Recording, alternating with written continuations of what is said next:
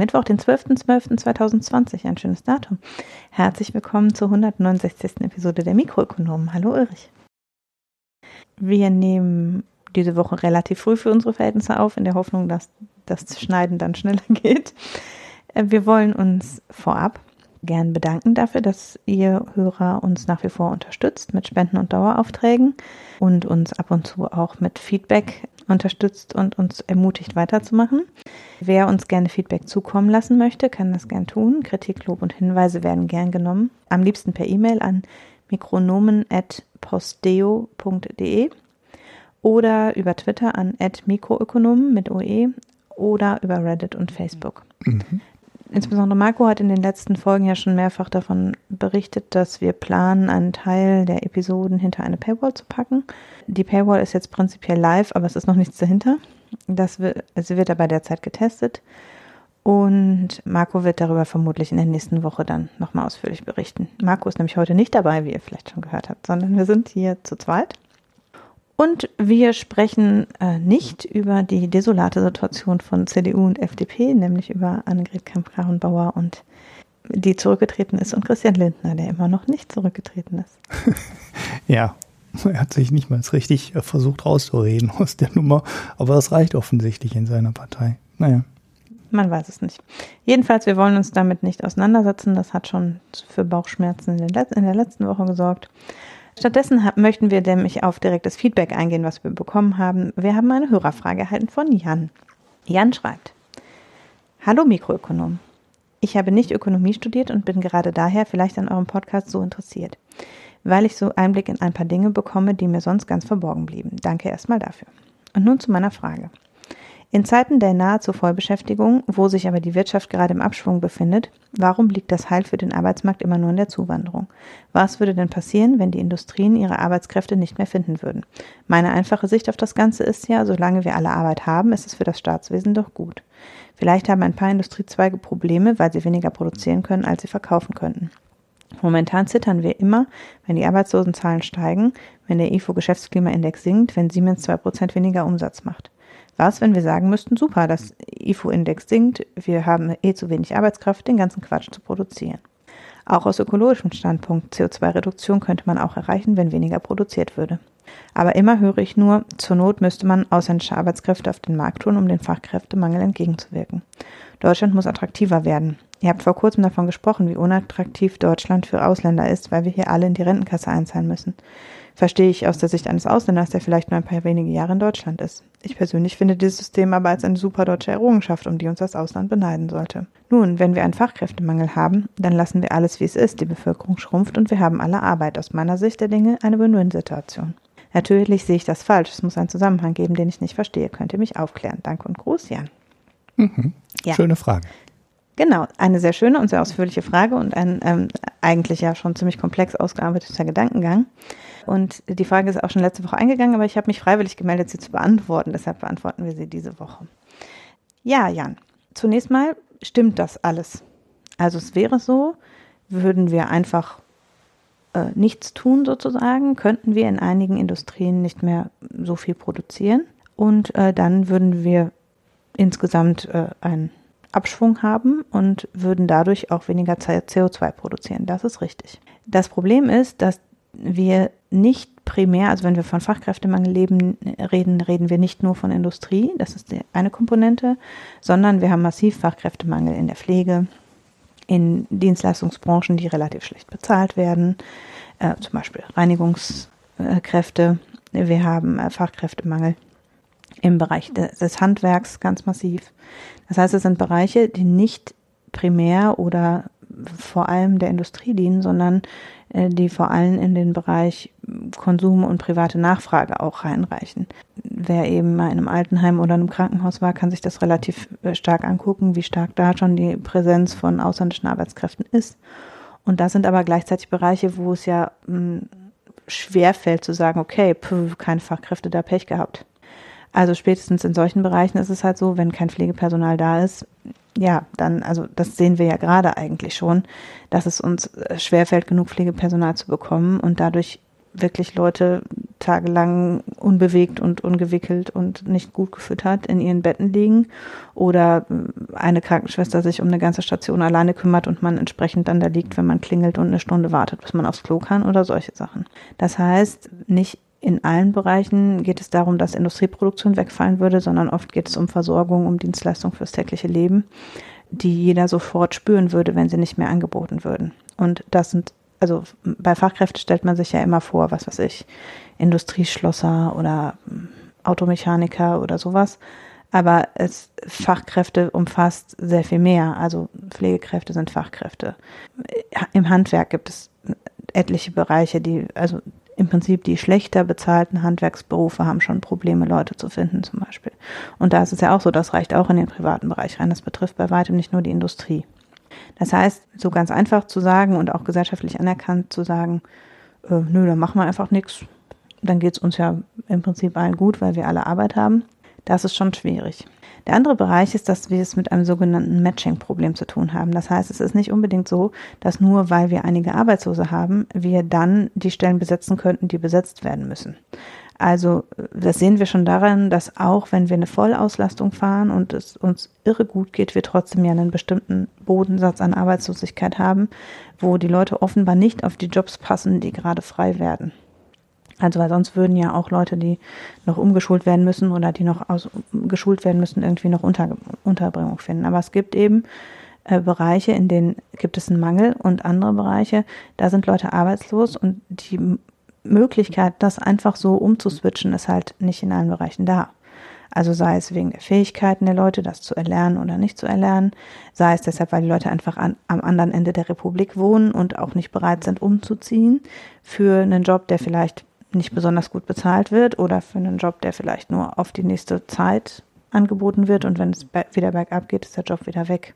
Das heißt, dieses Kalkül, wenn nur keine Zuwanderer kommen, dann haben wir ja alle Arbeit, funktioniert auch deshalb nicht, weil wir Bereiche haben, wo die Leute einfach nicht bereit sind, an diesem Ort oder in diesem Job zu arbeiten. Das kann man im Moment übrigens schon in Großbritannien ganz gut beobachten. Da ist es ja so, dass die Möglichkeit für europäische Arbeitsmigranten in, äh, in Großbritannien zu arbeiten sehr stark eingeschränkt worden ist. Schon vor dem Brexit sind ja so die bürokratischen Hürden erstmal hochgefahren worden und so weiter. Und die Stimmung war entsprechend feindlich. Entsprechend sind viele der äh, Arbeitnehmer weggeblieben, die sonst Großbritannien gekommen sind. Und die haben das ganz unmittelbar gemerkt, dass zum Beispiel im landwirtschaftlichen Bereich sie keine Erntehelfer gefunden haben, obwohl in Großbritannien die wirtschaftliche Lage wirklich nicht brillant war in den letzten zwei Jahren. Trotzdem finden sich keine Leute, die als Erntehelfer arbeiten wollen.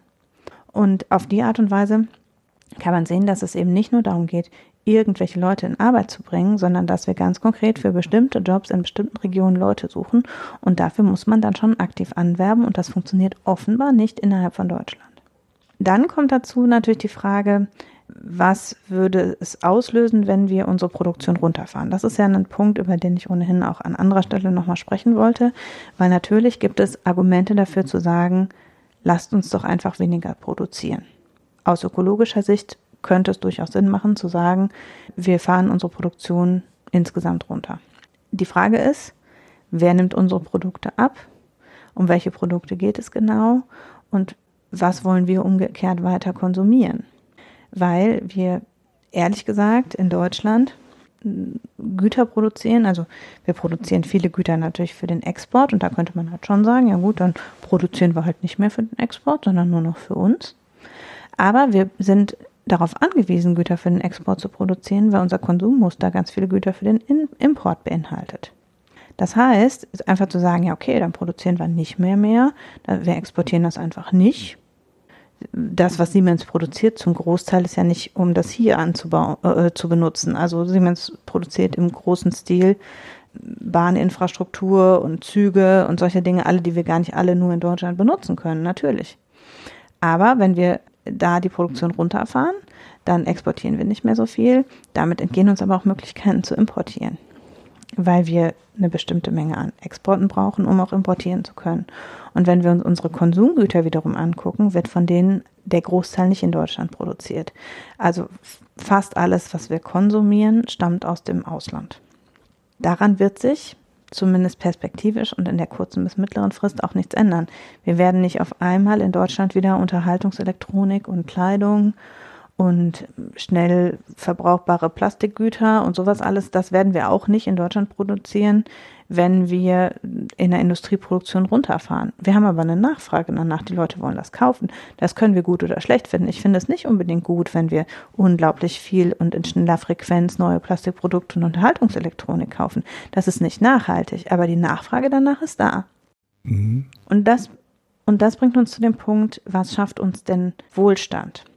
Denn natürlich hat sich die Wirtschaft irgendwie daraufhin optimiert, dass die Masse der Leute einen Konsum gewährleistet haben, den sie sich wünschen. Das ist zumindest die Annahme. Das heißt, im Moment ist es so, dass offensichtlich Leute Wohlfahrt daraus schöpfen, dass sie ein möglich, möglichst breites Spektrum an relativ günstigen Waren konsumieren können. Nachhaltiger wäre es, wir würden weniger und vielleicht hochwertigere Waren konsumieren, wir würden mehr reparieren, wir würden, dann wäre es auch okay, weniger zu produzieren, weltweit und auch innerhalb von Deutschland. Aber im Moment wäre das für viele Leute eine wahrgenommene Einschränkung ihrer Wohlfahrt, weil sie sich in ihren Auswahlalternativen oder in dem Erneuerungszyklus ihrer Klamotten und Güter verändern müssten.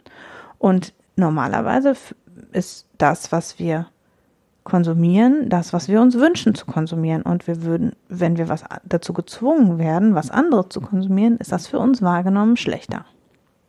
Es gibt Möglichkeiten, daran was zu drehen. Wenn man am Preis dreht, wenn man an der Besteuerung dreht oder an der Bezollung, dann kann man durchaus eine Situation herstellen, in dem zum Beispiel das Preisverhältnis so ist, dass Leute nicht mehr bereit sind, die Güter, die sie im Moment konsumieren, weiter zu konsumieren, dass sie vielleicht ihren, ihre Präferenzen verschieben. Aber gegeben der derzeitigen Struktur unserer und der Weltwirtschaft und dem Preisverhältnis zwischen unseren Gütern und den Gütern in der Weltwirtschaft ist es so, dass wir eben im Mittel ein Konsumgüterbündel haben, was auf Import basiert. Und solange wir das haben, müssen wir auch entsprechend für den Export produzieren. Mhm. Gut, jetzt könnte man an der Stelle sagen, wir haben einen extremen Leistungsbilanzüberschuss in Deutschland. Ja, natürlich, da könnte man was von runterfahren den größten der Welt sogar, also größer als der äh, in China. Haben Und, wir noch den größten der Welt? Ja, ich glaube, das ist, also China hat äh, relativ kräftig sich wieder ausbalanciert. Mhm. Äh, und Deutschland war, wenn ich mich jetzt nicht komplett täusche, ich habe es auch vor der Folge jetzt nicht wieder nachgeschaut, aber wenn ich mich nicht täusche, 2019 wieder das Land mit dem höchsten Leistungsbilanzüberschuss. Und ja, da könnte man schon einwenden, da könnte man ein bisschen was von wegsparen, weil wir mhm. exportieren halt schon eine ganze Menge mehr, als wir importieren. Gut, äh, das glaube ich, könnten wir auch anders ausgleichen, nämlich indem wir einfach die Löhne erhöhen und äh, das, mhm. was erwirtschaftet wird, anders in der Volkswirtschaft umverteilen und mhm. ja, ähm, dann halt mehr bei den Leuten ankommen lassen, die arbeiten und äh, weniger bei den Leuten ankommen, die das Kapital und die Vermögen haben. Ja, also der Leistungsbilanzüberschuss ähm, ist natürlich, also der deutsche Leistungsbilanzüberschuss ist, wird nicht nur international, sondern inzwischen auch in Deutschland ja durchaus kritisch gesehen. Gerade unsere europäischen Nachbarländer sehen das kritisch, weil wir ja nicht haufenweise Güter in die Welt, sondern auch sehr viel nach Europa exportieren. Und dadurch ein Ungleichgewicht besteht im Umkehrschluss auch in den äh, Vermögenspositionen, weil mit jedem Exportgut, was wir exportieren, akkumulieren wir natürlich eine Forderung gegenüber dem Ausland. Dadurch akkumuliert Deutschland immer mehr Forderungen und die anderen Länder haben immer mehr Verbindlichkeiten gegenüber Deutschland. Und das ist was, was durchaus als ein Ungleichgewicht auch innerhalb der Eurozone oder der Europäischen Union wahrgenommen wird. Also für die Europäische Union ist es besonders relevant, das ist auch gegenüber dem Rest der Welt so. Aber innerhalb der Europäischen Union ist es eigentlich unschön, wenn es auf Dauer so unausgeglichen ist. Da sollte sich das eigentlich immer mal wieder abwechseln. Oder das wäre zumindest, würde man sagen, gesünder. Naja, vor allem, wenn eine Währung über allen Ländern liegt. Genau. Ne? Weil sonst eben sich die Verhältnisse im Vermögen sehr stark, also das sieht man ja auch an den Targetsalden zum Beispiel, das hängt ja alles damit zusammen dann akkumuliert sich Vermögen immer weiter in eine Richtung und, wird, und es gibt keinen Gegenpol und dadurch verschieben sich die Interessen auch innerhalb der Währungsunion, weil ein Land, was Vermögen hat oder was Forderungen hat, hat andere Interessen in der Währungspolitik als ein Land, was Verbindlichkeiten hat. Das heißt, wenn es sich innerhalb der Währungsunion so stark in Gläubigerländer und Geberländer verteilt, dann fallen die Interessen immer weiter auseinander. Das heißt, ja, der deutsche Leistungsbilanzüberschuss kann kritisiert werden, aber das hängt nicht primär oder der Leistungsfinanzüberschuss hängt nicht sehr stark äh, mit der Situation am Arbeitsmarkt oder dem Bedarf von Zuwanderung oder Nichtzuwanderung zusammen, wäre meine Einschätzung. Weil tatsächlich die Industriezweige, in denen wir Exportgüter produzieren, die sind nicht alleine vom Arbeitskräftepotenzial abhängig, sondern unsere Exportstärke hat zum einen damit zu tun, dass wir über Jahre eine relative Lohnzurückhaltung gefahren haben. Also das ist das, was die europäischen Partnerländer eben kritisieren, ist, dass Deutschland nur sehr wenig Lohnerhöhung hatte bei und von der Stabilität des Euro enorm produziert hat, äh, äh, enorm profitiert hat auf der anderen Seite, dass wir eben stark davon profitiert haben, dass der Euro äh, zum Teil auch relativ günstig, also für Gemessen an der deutschen Leistungsfähigkeit war der Euro eigentlich zu günstig. Für andere europäische Länder war der Euro eigentlich schon zu teuer. Also das muss man eben sehen. Das ist halt nicht ganz gleich verteilt über die Produktivitäten. Das heißt, wir haben eine hohe Produktivität gehabt, eine große Lohnzurückhaltung und haben dadurch äh, uns sozusagen, dadurch, dass unsere Güter in Euro verkauft wurden, haben wir unsere Güter relativ günstig anbieten können im Verhältnis zu Produktivität und Preis und ähm, Attraktivität, Hochwertigkeit der Güter. Und das ist der primäre Treiber des Exportüberschusses. Und da könnte man durchaus was dran drehen, nämlich indem man von der Lohnzurückhaltung runtergeht. Jetzt nicht unbedingt in der Rezession, aber man hätte das im Verlauf des Aufschwungs mal besser tun sollen. Also indem man von der Lohnzurückhaltung runtergehen würde, könnte man gegen den Leistungsbilanzüberschuss was tun außerdem natürlich ist äh, ja lange die Forderung gewesen, dass die Deutschen auch wiederum mehr Nachfragen konsumieren müssten. Das hat sich tatsächlich ein bisschen gewandelt. Also in den letzten Jahren zwischen der Finanzkrise und dem aktuellen Abschwung hat die deutsche Binnen, der deutsche Binnenkonsum und insbesondere auch das Baugewerbe innerhalb von Deutschland zugenommen. Das heißt, wir haben auf der Seite des Binnenkonsums und bei der Ersparnis uns ein bisschen gewandelt. Also es war sonst davor Jahrzehnte so, dass der Binnenkonsum sehr gering war im Verhältnis zu unserem Einkommensniveau und wir auch eben relativ viel gespart haben im Verhältnis ähm, und dadurch eben nicht so eben der Exportüberschuss auch darüber getrieben wurde, dass wir halt nicht genug importiert haben im Grunde auf der Konsumseite. Das hat sich ein bisschen gewandelt. Die, die Binnennachfrage ist tatsächlich im Moment noch relativ konstant, konstanter als die Produktion. Das heißt, die Binnennachfrage ist eher im Moment eher auf der starken Seite oder war auch in den letzten Jahren eher auf der starken Seite. An dem Punkt braucht man also gar nicht mehr so stark kritisieren. Das hat natürlich auch mit den Zinsen zu tun, dass Sparen einfach extrem unattraktiv ist im Moment. Und dass deshalb auch viel in Immobilien gesteckt wird und dass das Baugewerbe an, ankurbelt und dadurch eben auch die Binnennachfrage an, ansteigt. Aber eben das mit der Lohnzurückhaltung ist nach wie vor ein Problem. Das treibt unseren Exportüberschuss. Mhm. So, Zuwanderung natürlich ist dann auch in den exportierenden Industrien gibt es einzelne Bereiche, die schon heute auf Fachkräfte aus dem Ausland angewiesen sind, weil sie bestimmte Berufe nicht mehr besetzen können. Aber wie gesagt, der Fachkräftemangel geht weit über die klassische Industrieproduktion hinaus und macht sich eben auch ganz konkret in der weiteren Umsetzbarkeit unseres jetzigen gesellschaftlichen Lebens sichtbar.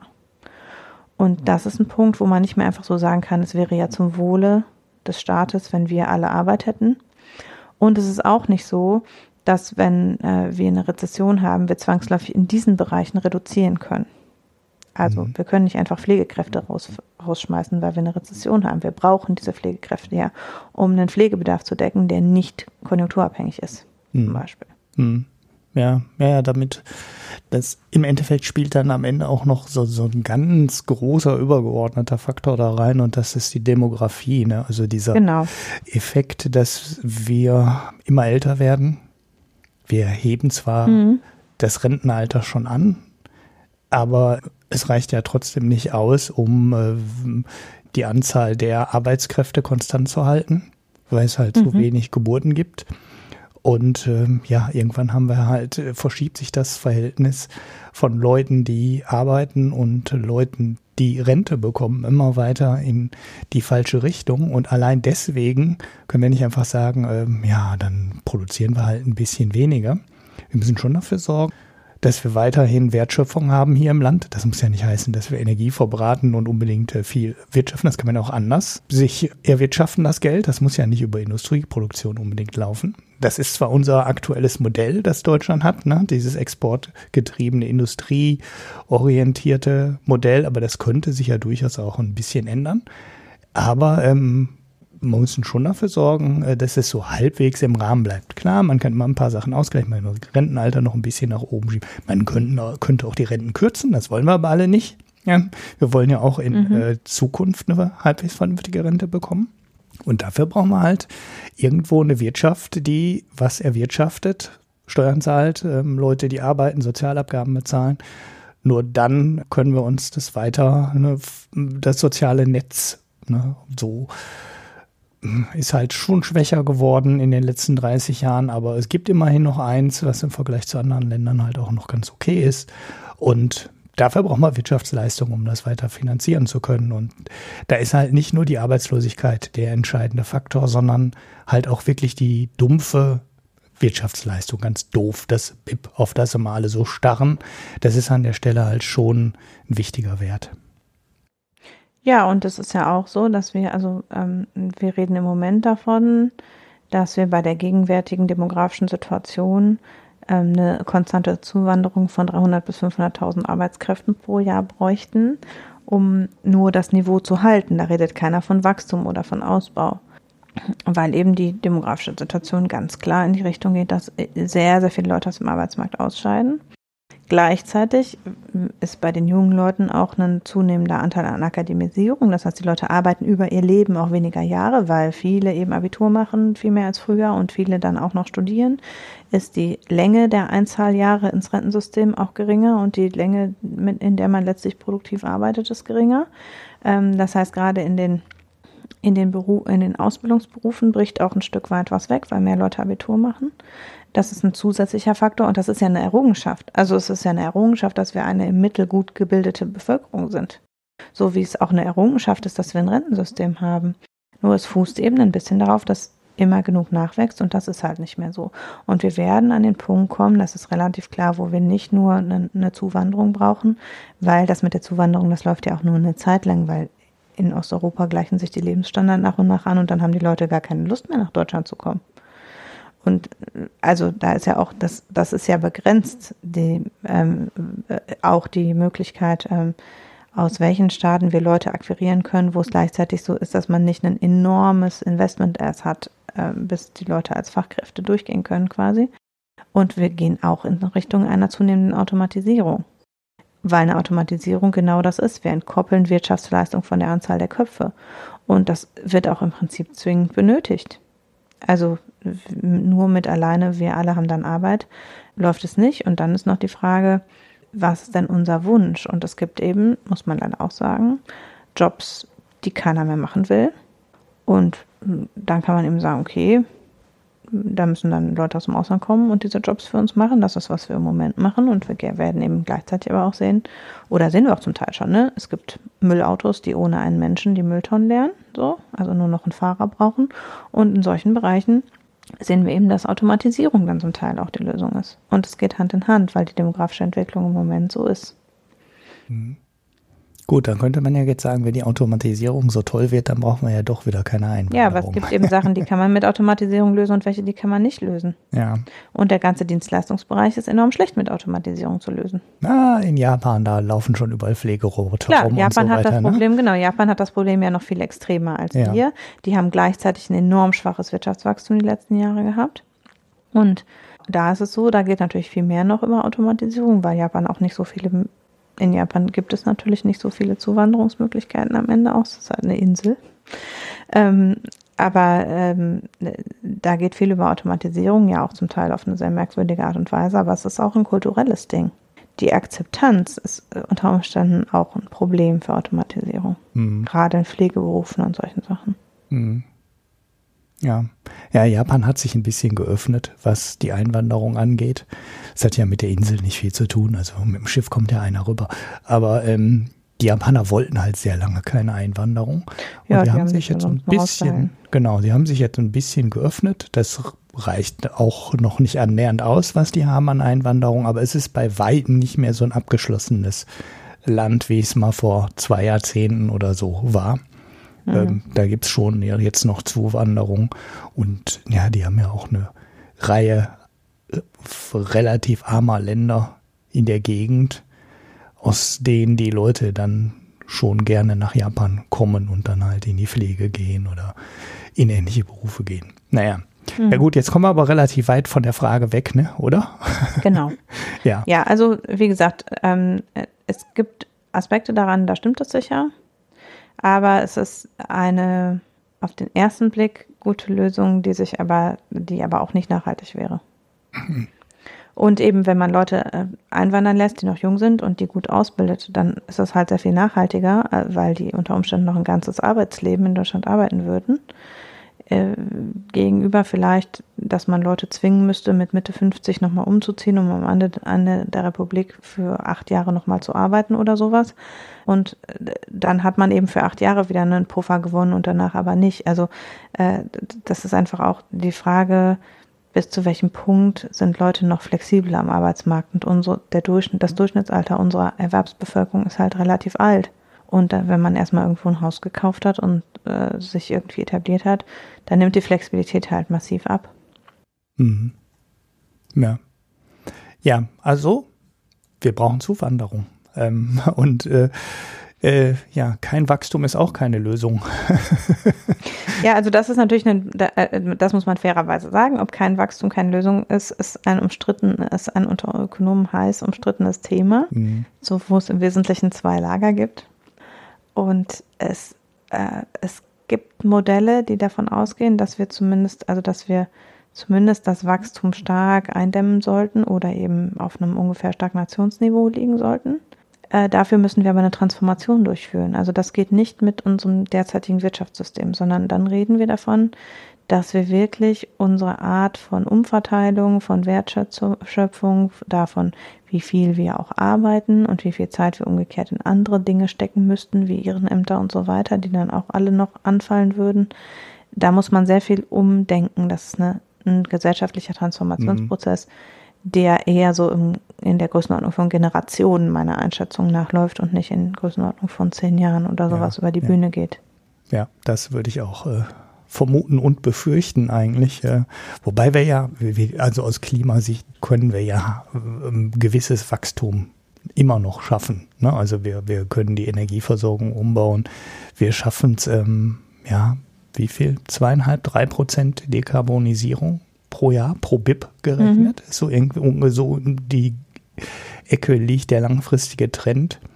Das heißt, ja, wir könnten auch weiter ein bisschen wachsen, aber ähm, ja, Energie wird schon teurer werden. Also da geht äh, kein Weg dran vorbei und das wird natürlich gewisse Sachen auch ändern, ne, was äh, ja die Verteilung von Geld und Vermögen und Arbeit und so weiter in diesem Land und auch in Europa und auf der Welt ähm, ja bewirken wird. Ja. Gut.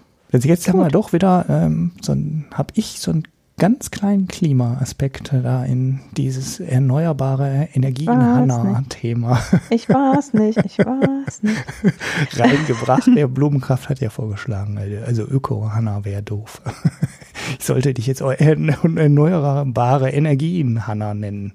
Ja, gut. Ja, Womit Gut, wir bei ähm, Tesla Ulrich sind. genau. Wir wollen eine, ähm, äh, dann doch nicht alle jetzt unsere Sachen abwerfen. Ich habe wirklich heute gar kein Klimathema. Es hätte sogar eins gegeben, aber ich habe es einfach liegen lassen. ja, also dann rede du doch wenigstens ein bisschen über Tesla. Ja, ist eigentlich wieder auch nur so ein Randaspekt. Ich habe in diesem Twitter, also in dieser Aufrege, äh, in diesem Aufregungssalon im äh, Internet, ein paar komische Kommentare dazu gelesen, dass jetzt Tesla Förderung bekommen soll. Oder Tesla hat Förderung beantragt für das geplante Werk in der Nähe von Berlin in Grünheide und soll dafür staatliche Förderung bekommen. Und da gab es ein paar Meldungen. Jetzt so nach dem Motto, äh, jetzt äh, fördern wir hier äh, den größten Konkurrenten der deutschen Automobilindustrie und jetzt kriegt ihr auch noch Staatsknete hinterhergeworfen Ich und so. ja. und äh, das ist aber, äh, das wollte ich nur mal kurz sagen, das ist völliger Humbug. Alleine schon deswegen, weil es total egal ist, woher ein Investor kommt. Also total egal ist es natürlich nicht, aber für das Abgreifen von Fördergeld für bestimmten Industrien ist es egal, ob die Firma aus den USA, ob die Firma aus China oder ob die aus Frankreich oder aus Deutschland kommt.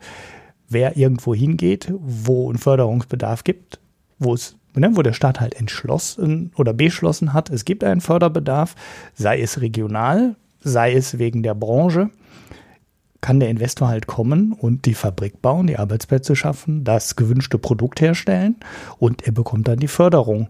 Und das ist völlig egal, ob das jetzt Tesla ist, ob das ein Konkurrent der deutschen Industrie ist oder nicht.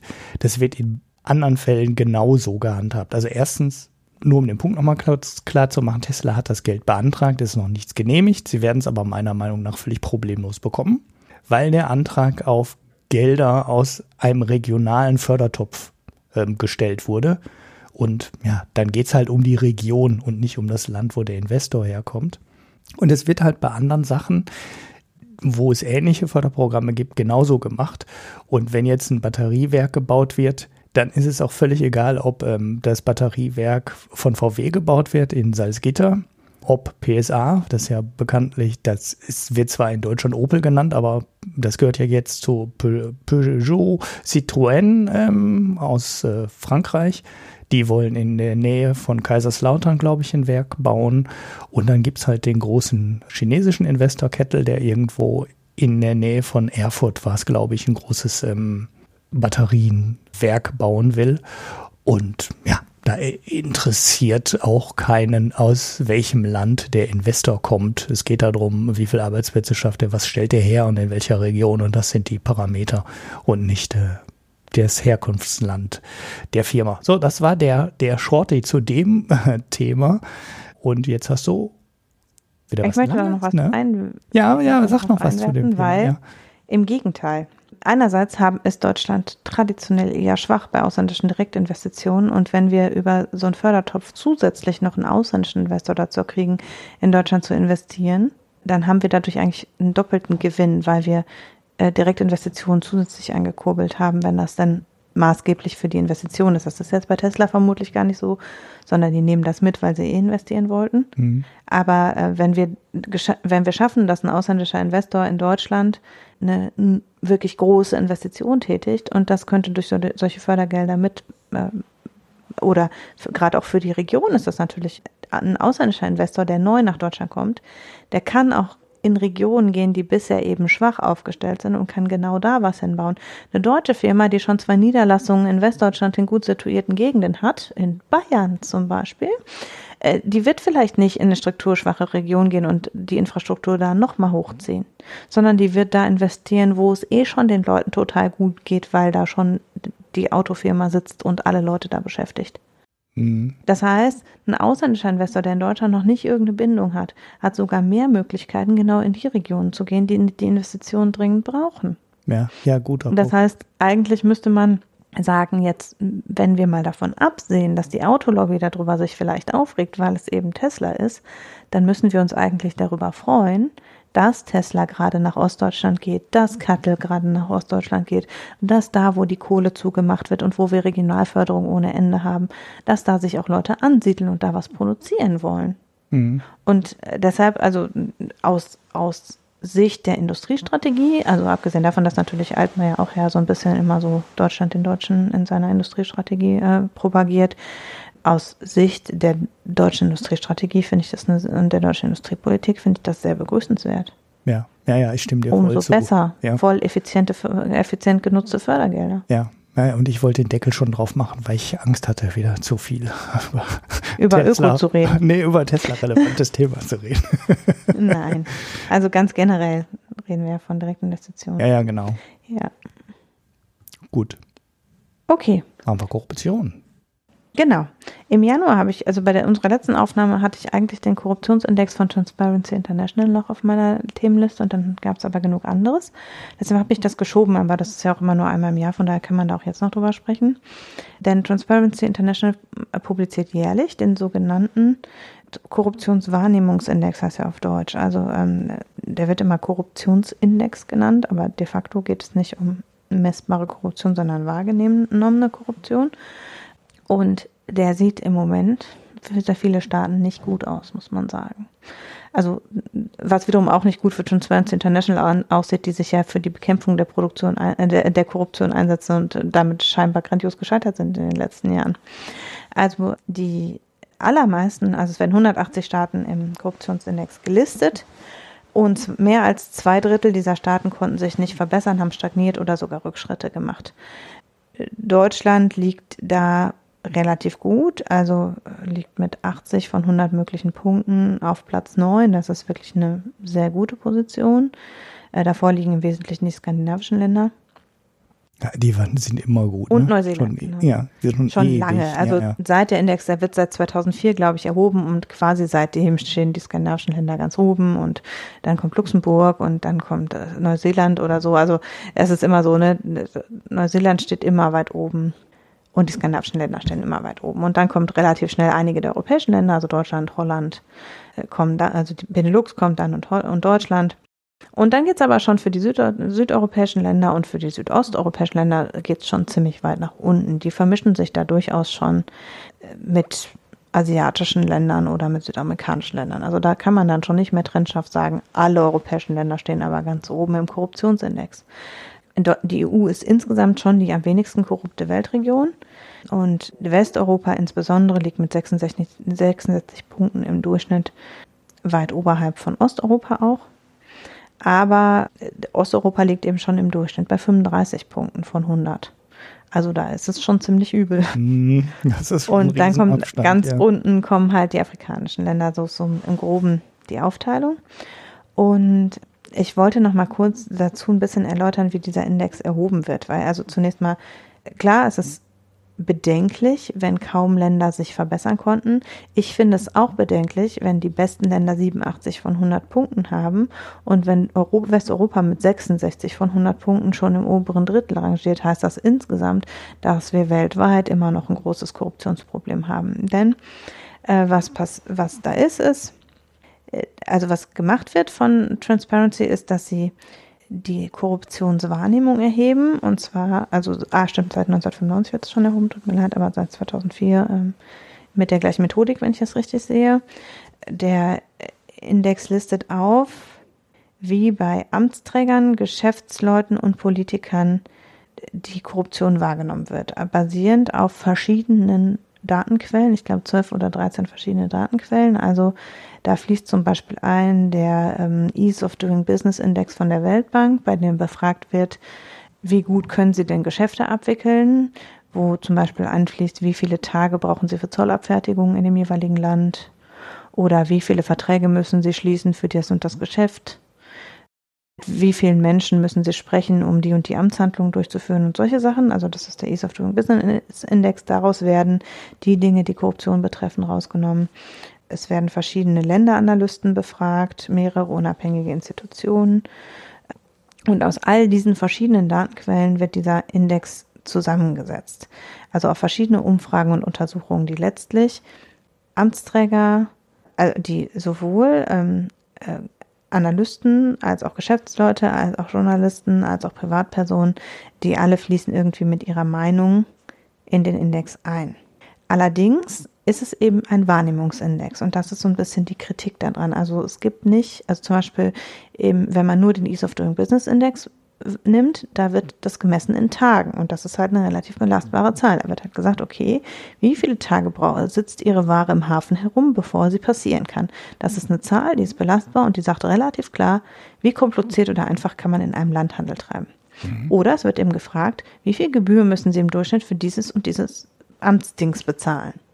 Und das mhm. wird umgerechnet in Kaufkraft und dann kann man auch relativ klar sagen, okay, puh, die nehmen aber hohe Gebühren für ihren Service, ne, so. Und das ist natürlich bei Korruption sehr viel schwieriger, weil Korruption, die wenigsten Leute werden, also Es ist leicht, Korruption auf dem unteren Level publik zu machen. Also du kannst relativ leicht Leute fragen, wie viel musst du denn in dem oder dem Land bezahlen, um schneller an deinen Ausweis zu kommen oder um schneller eine Baugenehmigung zu bekommen. Dazu gibt es gute Zahlen. Das sagen Leute in anonymen Umfragen.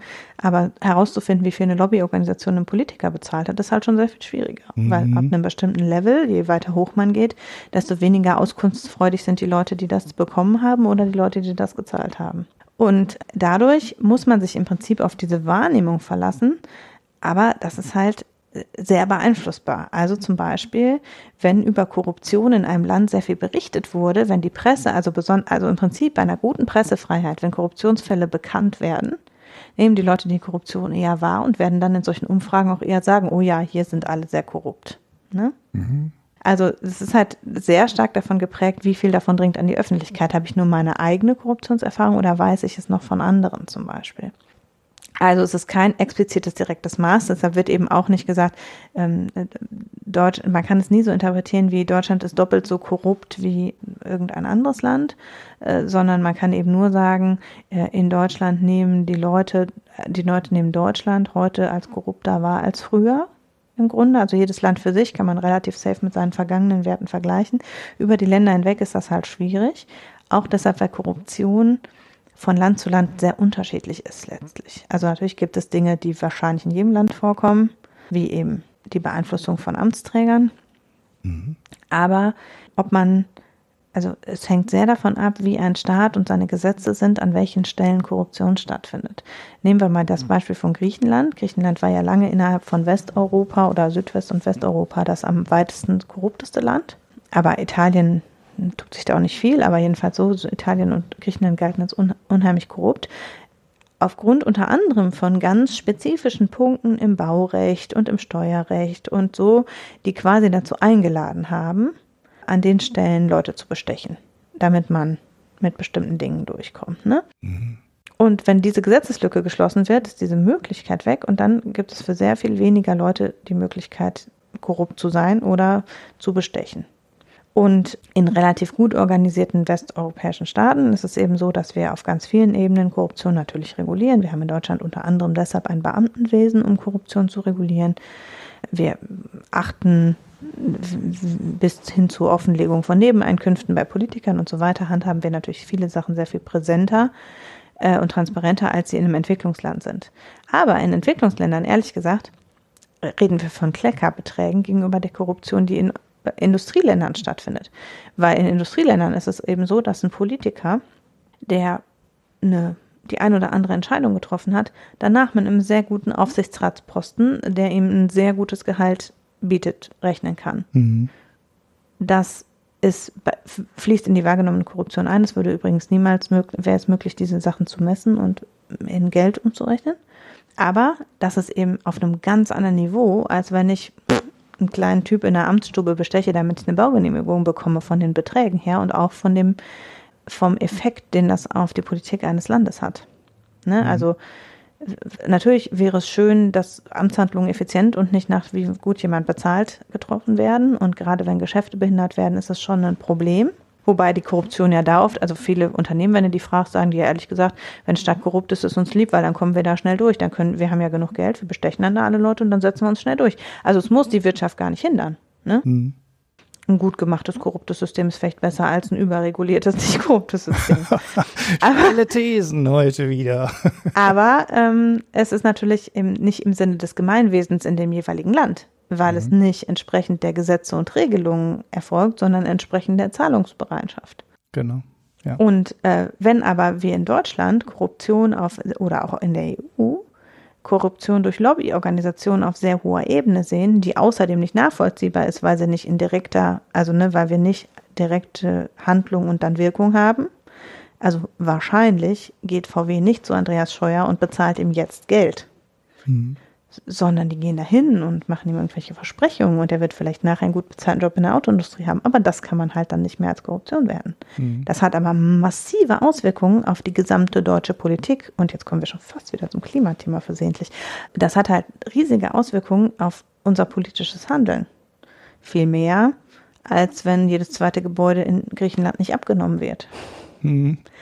Also äh, so, also das sind, das sind halt so die, äh, wo man eben sagen muss, äh, in unserer Wahrnehmung sagen wir mal, oh Gott, oh Gott, wie schrecklich korrupt sind die Entwicklungsländer. Und das stimmt natürlich auch, weil es da im Grunde das Funktionieren des Wirtschaftssystems auf Korruption fußt oft. Was wiederum damit zu tun hat, dass zum Beispiel Staatsangestellte einfach zu schlecht bezahlt sind, auch Soldaten, alle Polizisten, alle viel zu schlecht bezahlt und deshalb sind sie halt korrupt. Aber am Ende gibt es eben Levels von Korruption, die man nur in einem Industrieland hat und die aber ganz massive Auswirkungen unter Umständen bis auf die ganze Welt haben. Mhm. Da kommen wir jetzt sozusagen zu dem, den herausstechenden Fällen in diesem Jahr. Denn insbesondere die G7-Staaten, also nur 22 Länder konnten sich überhaupt im Korruptionsindex innerhalb der letzten acht Jahre verbessern. Griechenland hat sich übrigens deutlich verbessert, das ist auch relativ klar, weil in Griechenland natürlich ganz viele Gesetze nachgezogen worden sind im Zuge des, also gerade eben Steuergesetze und so weiter sind halt nachgebessert worden, sind Lücken geschlossen worden, um die Steuererhebung zu verbessern, weil Griechenland ja an seinen Einnahmen drehen musste. Und dadurch ist eben quasi neben, auf Nebenschauplatz auch die Korruption zurückgegangen. Zurückgefallen ist Australien ganz stark, da weiß ich ehrlich gesagt nicht, was der Hintergrund ist. Vielleicht weiß es jemand von unseren Hörern, der sich mit Australien sehr gut auskennt. Mir ist auf Anhieb nichts eingefallen. Und alle G7-Länder, Kanada, Frankreich, Großbritannien, die USA, haben sich alle verschlechtert. Und ganz schlimm, die USA, erstmal liegen die USA mit 69 Punkten für eines der am weitesten entwickelten Länder der Welt gar nicht mal so gut da. Und äh, vor allen Dingen haben die USA den schlechtesten Wert, äh, sind wieder auf dem Wert von vor acht Jahren. Also es war zwischendurch besser und hat sich wieder verschlechtert. Mhm. Und das hat oder wird unter anderem darauf zurückgeführt, dass eben in den USA in den letzten acht Jahren im Zuge von Trump und so weiter sehr offensichtlich geworden ist, dass das Wahlkampffinanzierungssystem zu massiver Beeinflussung der Wahlergebnisse führt, dass die, dass es ja auch offensichtlich eine massive Einflussnahme seitens Russland auf die letzte Präsidentschaftswahl gab, dass Lobbyaktivitäten ganz extrem äh, in den USA ganz extrem zu Trumps Wirtschaftspolitik direkt beigetragen haben und umgekehrt der Schutz von freier Presse, von Whistleblowern, von Journalisten zurückgegangen ist. Und das führt natürlich dazu, dass die Korruption in den USA auf jeden Fall offensichtlicher geworden ist, weil man und man viel stärker sieht, wie die Auswirkungen sein können, wenn jemand dieses System extrem gut spielt, wie Trump das eben macht. Mhm. Das äh, sagt Transparency International ist auch was, was über die USA hinaus Geltung hat, nämlich je besser die Regularien ausgestaltet sind in Bezug auf äh, Wahlkampffinanzierung und die Durchsetzung äh, der Regularien zur Wahlkampffinanzierung, desto besser stehen Länder insgesamt im Korruptionsindex da. Das heißt, dass im Grunde sie sagen, also wenn jemand schon durch Korruption an die Macht kommt, gibt es wenig Wahrscheinlichkeit, dass er dann im Amt die Korruption bekämpfen wird. Mhm, ja, ja. Oder wenn jemand eben abhängig davon ist, dass ihn die Wirtschaft finanziert, um ins Amt zu kommen, wird er den Leuten dann nicht ans Bein pinkeln, wenn er dann im Amt ist. Ja. Und dadurch sagen die eben, die Regulierung von Wahlkampfgeldern und von Finan direkter Finanzierung von Politikern trägt wesentlich dazu bei, dass Politiker dann auch im Amt weniger korrupt sind. Und das macht ja auch total Sinn im Grunde. Mhm. Ja. Ja, so sieht's aus mit der Korruption. Und wie, was möchtest du noch zu Trump sagen? Wenn du zur Korruption sagen möchtest. Vielleicht äh, möchtest du auch noch was zur Korruption sagen. nee, zum Thema, also ich weiß es nicht. Ähm, äh, die, die, diese, also dafür, dass, dadurch, dass der Index halt so ein gefühlter ist, wird er halt oft auch kritisiert. Ne? Sie versuchen mhm. halt, also man, man, es kann ja sein, dass die äh, guten Länder, sage ich mal, auch viel sensibler sind mhm. und dann möglicherweise ein ganz kleines Maß an Korruption schon als viel Korruption äh, werden, während Länder, wo das halt total üblich ist, dass der Arzt und äh, der Polizist und weiß ich nicht, was mal eben Geld bekommt, dann auch größere Korruption ja unterbewerten. Klar, mhm. ich glaube, es wird im Index ganz gut versucht, äh, sowas über so harte Zahlen zu ähm, korrigieren. Ne? Also sowas wie eine schlechte Zollabfertigung ist ja möglicherweise so ein Parameter, der dranhängt. Ne? Also der mhm. dann so, so, so zum, als Korrekturfaktor gelten kann, ne? Oder sowas wie Baugenehmigung liegt acht Jahre auf Halde, weil dann weiß sie ja schon, äh, nee, das äh, liegt offiziell acht Jahre auf Halde, sondern äh, das wird halt benutzt, Ja, also wenn du schnell bauen willst, dann musst du halt Geld über den Tisch schieben. Das ist ja auch oft ein Zeichen einfach für eine nicht funktionierende Verwaltung. Ne? Also beim, beim Arzt zum Beispiel in Griechenland hat man die Stories alle gehört. Gab es halt auch äh, ja keine realistische Chance, schnell behandelt zu werden. Und äh, während in Deutschland Hotlines geschaltet werden, um das Problem zu umgehen, oder man geht in die private Krankenversicherung und da wird man ja dann nicht bevorzugt doch morgen behandelt da, da, da gibt's da gibt's halt dann ein Telefon und eine Warteliste und in Griechenland wird das Problem marktwirtschaftlich gelöst. Sprich, derjenige, der die Knete hat, der legt eine 50 Euro extra auf den Tisch und bekommt dann halt den Behandlungstermin am nächsten Morgen.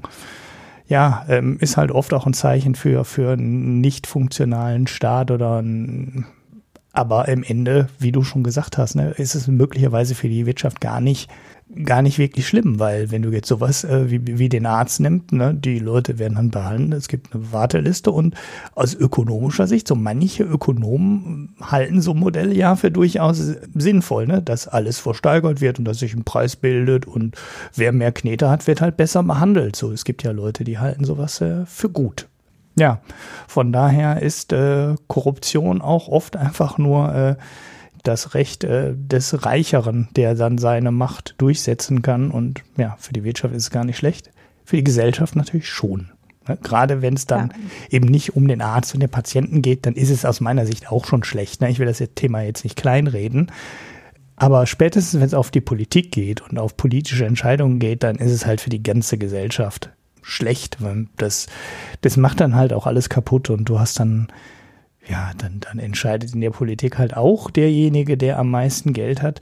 Und vor allem fallen alle moralischen Maßstäbe für die Politik dann halt hinten rüber und keiner berücksichtigt das mehr, ob, ähm, weil sind ja eh alle korrupt, ne? Und dann macht es auch keinen, dann ist es für einen ja, Kandidaten, der ähm, moralisch ja angreifbar ist, dann auch kein Nachteil mehr in so einer Gesellschaft und der kann halt immer noch an die Macht kommen auch wenn alle wissen, dass es eigentlich äh, nicht wirklich gut ist, ihn zu wählen. Ja.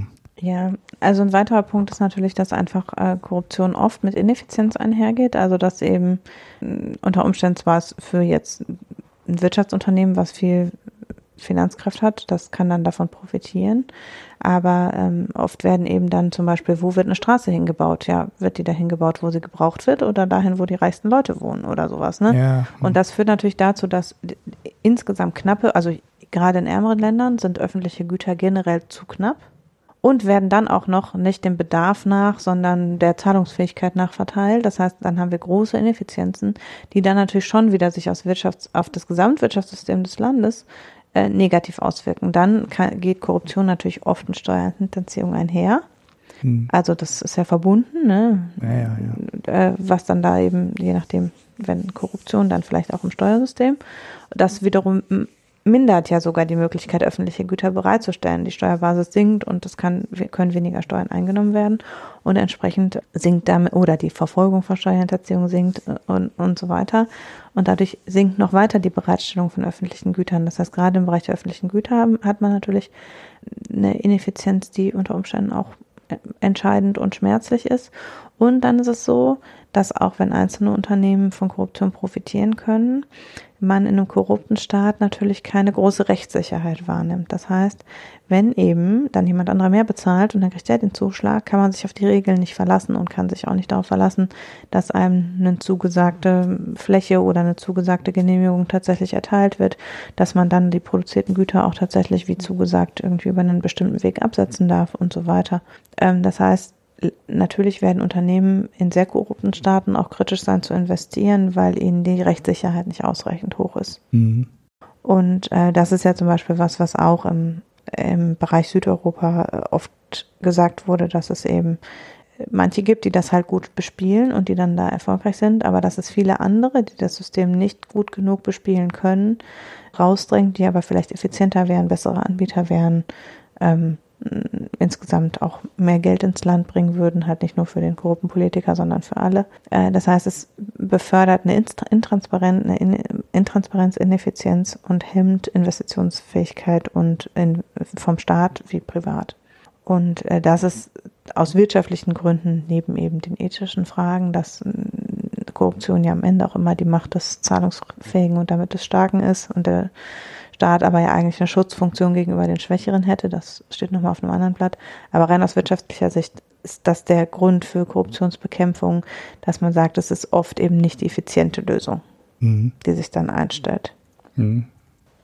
Ja, und ähm, das mit der Wahlkampffinanzierung, ich finde das einen sehr speziellen Bereich von Korruption eigentlich, aber es ist erstaunlich, dass sich das offenbar in den Ergebnissen der USA so stark niedergeschlagen hat. Also das, das ist ja auch immer schon so gewesen, aber es wird natürlich, ist es jetzt so richtig auf die Nase gefallen und dann wird es natürlich mehr wahrgenommen. Mhm. Und Trump tut natürlich auch nichts, um da irgendwas gegen zu tun.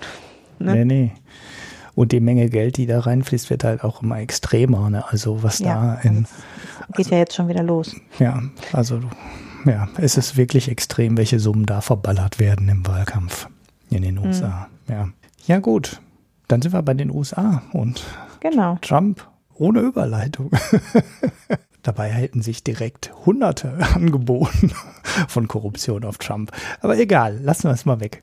Wir haben schon länger, also das war mal so ein Thema, was wir ganz am Anfang bei den Mikroökonomen hatten. Äh, mal wieder einen neuen Haushalt. Da haben wir es damals schon analysiert und so weiter. Ist aber echt schon ein bisschen her. Und es hat sich ja doch schon was getan unter Trump. Und zwar, ja, nichts Gutes, würde ich mal sagen. Er hat seinen neuen Haushalt vorgestellt fürs nächste, ja, wie heißt es, Finanzjahr, das in Amerika ja von Oktober bis September geht. Und da fängt man jetzt schon an, die neue Planung zu machen, weil die muss ja lange verhandelt werden. Die kann ja auch in den USA der ziemlich mächtige Präsident nicht einfach so durchdrücken, sondern da müssen ja alle zustimmen. Deshalb geht es sehr früh los. Und ähm, ja, es wird auch sehr lange dran rumgerechnet und prognostiziert. Ja, das neue Budget, also der neue US-Haushalt, ähm, soll 4,8 Billionen Dollar Volumen haben und dabei werden eine satte Billionen zusätzlicher Staatsverschuldung eingeplant. Also schon eine, eine heftige, hm. eine heftige Summe. Ne? Also es ist so fast sind äh, ja etwas über, über 20 Prozent äh, sind äh, nicht finanziert durch Steuereinnahmen. Mhm.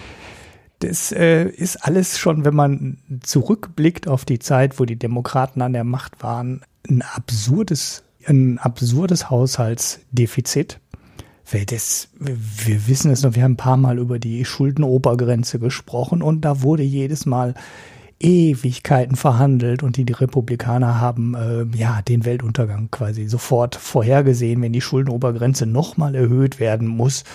Und jedes Mal drohte, drohten die USA zahlungsunfähig zu werden und ein ne, Riesendrama jedes Mal weil das alles so unsolide war. Und naja, gut, jetzt ist mit äh, Trump ein Republikaner an der Macht. Jetzt ist es alles total unwichtig.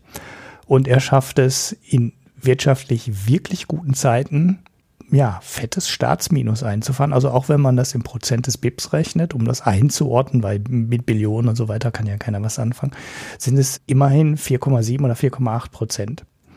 Und das wäre über den äh, Grenzen, die man hier in ähm, Europa vorgesehen hat, nach Maastricht, also weit, weit drüber. Ne? Da haben wir drei mhm. Prozent des BIPs. Und es ist vor allem auch, ja, halt das komplette Gegenteil von dem, was Trump im letzten Wahlkampf ähm, versprochen hat. Weil da hat er mal gesagt, ähm, er könnte das äh, Staatsdefizit komplett reduzieren, auf Null fahren.